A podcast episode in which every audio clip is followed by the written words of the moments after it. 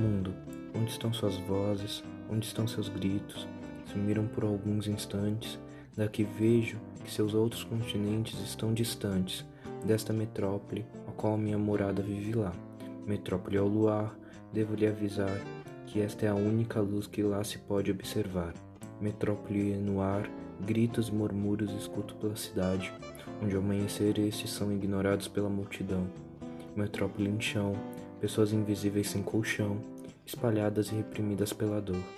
Metrópole em chamas, ardem os prostíbulos da cidade, com tanto horror e iniquidade. Metrópole em condução, chegadas e partidas, algumas com abraços e outros sem despedidas.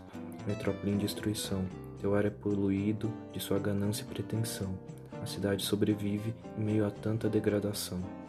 Metrópole em dor, em suas esquinas lembro o meu tempo de resplendor, quando desbravava com meu sonhador a cidade que não havia amor.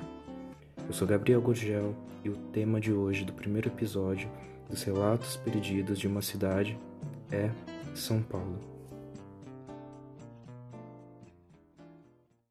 Para você começar um relato, na minha opinião, é, você precisa começar com o lugar onde ele se passa. Você vai situar ele no tempo, né? O lugar onde ele aconteceu. E para isso, eu peguei e tive a ideia. Uau, eu vou ter que fazer um, o primeiro episódio da onde ele se passa, porque eu gosto muito de São Paulo e eu tenho uma ligação totalmente forte com a cidade, já desde o, de agora, eu já aviso que a minha ligação com a cidade é totalmente forte, ligada assim. Eu tenho uma paixão por essa cidade. E por isso, eu, a minha justificativa para fazer esse episódio como não iniciar, mas introduzir já o lugar onde ele se passa. Vamos lá, São Paulo. São Paulo para mim é tudo, totalmente tudo na minha vida. É uma cidade totalmente que não para, né? Mas tem seus pontos bons, tem seus pontos ruins, tem seus pontos mais ou menos de você viver nessa cidade. É... Vamos começar desde o início, né? Onde come começa a minha história, minha visão com a cidade de São Paulo. Foi quando eu nasci. E eu nasci na própria cidade, especial nas, numa das avenidas mais lotadas e cheias e famosas de São Paulo, que foi na Avenida Paulista, no Hospital Promatre. E parece que desde aquele dia, mesmo não percebendo, eu sinto uma ligação muito forte com a cidade mesmo. E cada vez vai aumentando, vai aumentando, vai aumentando. Eu não sei que não sei se após eu entrar no liceu, que me deu uma liberdade, um outro ângulo daquilo tudo, fez com que eu tivesse é, a liberdade de desbravar a cidade. Mas. Mas eu sinto que sempre eu tive essa sensação, mesmo antes, não tendo toda aquela liberdade, não tendo a liberdade em si mesmo, porque eu nunca tive, só quando eu entrei eu tive essa liberdade. É, eu tinha sempre uma ligação forte com a cidade. Eu gostava de olhar mesmo de carro, sem andar, todos os cantos da cidade, sabe? Porque parece que é alguma coisa muito forte, uma ligação muito forte. É... A cidade é movida a todas as formas de arte. Não existe nenhuma esquina a qual você não encontra uma frase poética colada ou, com, ou como pichação, ou também você não encontra um grafite. Independente que se a pessoa vive gostando ou não gostando de arte, você. É, quem vive sem arte, eu acho que é uma pessoa chata, mas enfim, ela tá no direito dela. É, de qualquer modo, ela vive, ela convive com a arte do lado dela sem perceber ou percebendo isso.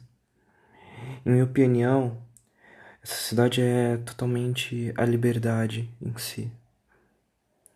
Liberdade de expressão, até liberdade de quem de, é, de você ser quem você é, sem ninguém te julgar por isso, né?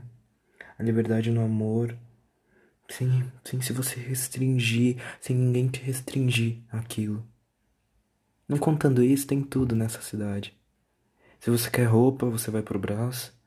Se você precisa de uma roupa mais sofisticada, você vai no Oscar Freire. Se você quer bugiganga, você vai na 25. Se você quer disco, vai na Galeria do Rock. É totalmente assim, é tudo, né?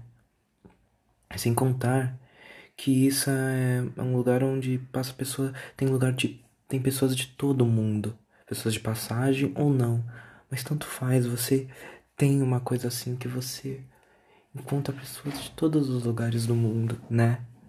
Aquele gosto, né? Aquele gostinho do mundo, né? É, para você ter noção, todo dia em São Paulo passa mais de passa a, a população inteira do Uruguai no metrô. Você tem noção disso? É uma coisa a população do Uruguai é grande. Então se passa todo dia no metrô. Nesses tempos não, porque a gente tá em quarentena, né, gente? Mas todo dia, normalmente, São Paulo recebe a população inteira do Uruguai. Entendeu? É tão grande o número de pessoas que vivem na cidade que chega até isso, né? É, falei demais, né? Eu acho que tô parecendo, tô me sentindo um guia turístico, mas eu tenho que parar com isso e, né, focar na minha história, né? Que ainda a gente tem alguns minutinhos, rapidão. É, mas vamos lá. Para mim, cada lugar dessa cidade tem uma história para contar, independente se ela for ruim ou boa. A minha também, né? Eu digo que Cada lugar que eu passo eu lembro de alguma coisa, né? Pode ser boa, pode ser ruim. Para mim, vai dos tempos de descoberta da cidade ou tempos bons que eu parecia uma criança descobrindo os prazeres inúteis e retardados do mundo, né? Tipo, como ligar uma luz, né? Pra mim eram coisas tão pequenas, mas eram incríveis, né? Até os momentos de tristeza que eu passei. Naquelas ruas, avenidas e esquinas dessa cidade. Tempos tristes, tempos duros, mas tudo tem um propósito na nossa vida, né? A cidade conta a minha história, a de todos que estão de passagem ou não nela. Ah, se as paredes pudessem falar, né? É. São Paulo é viva. Ela tem vida, a própria cidade e. né? Ela escreve os nossos destinos em conjunto com nós, né? É... Mas agora nós acabamos esse primeiro relato, né? No próximo episódio eu já inicio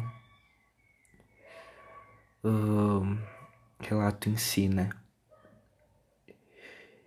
E só digo uma coisa: o mundo se silencia aqui.